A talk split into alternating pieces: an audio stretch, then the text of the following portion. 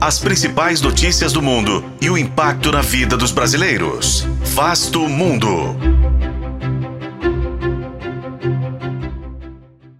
O presidente Lula e Nicolás Maduro agendaram o encontro no próximo dia 1 numa tentativa do brasileiro exercitar diplomacia continental. Em pauta, a disputa do Essequibo com a Guiana, eleições presidenciais e a reaproximação de Caracas e Washington. Mas quais são as expectativas em relação à reunião de Lula e Maduro?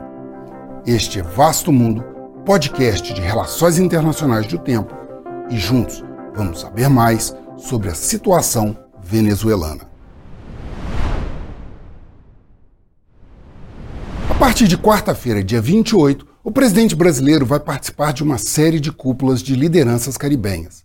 Num primeiro momento, haverá um encontro com o presidente da Guiana, Irfan Ali, e com do Suriname, Chan Satok. Há uma perspectiva de conflito entre Venezuela e Guiana desde o referendo venezuelano para a incorporação do Essequibo.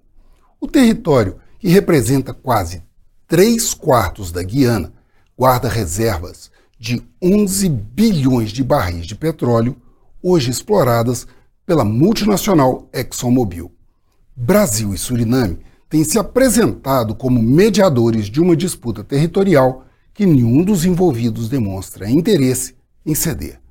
Mas essa não será a única pauta de Lula quando ele se encontrar com Nicolás Maduro.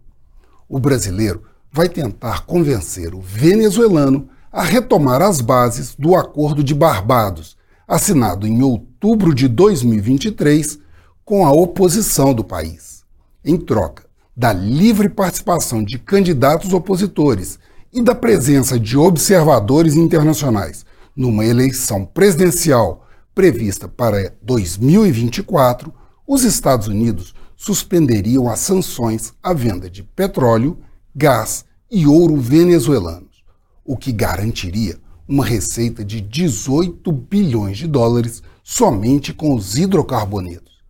Mas a candidatura de Maria Corina Machado, a mais forte adversária de Maduro, foi desqualificada pelo Supremo Tribunal de Justiça em janeiro. E outra opositora, Rocio San Miguel, foi presa em fevereiro junto com membros de sua família, acusada de um suposto complô para assassinar o presidente.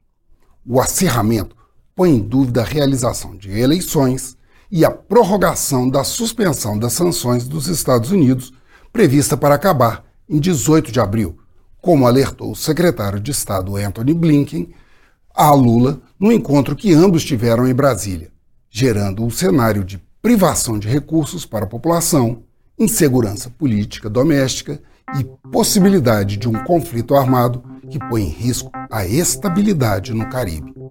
Eu sou Frederico Duboc e este foi Vasto Mundo.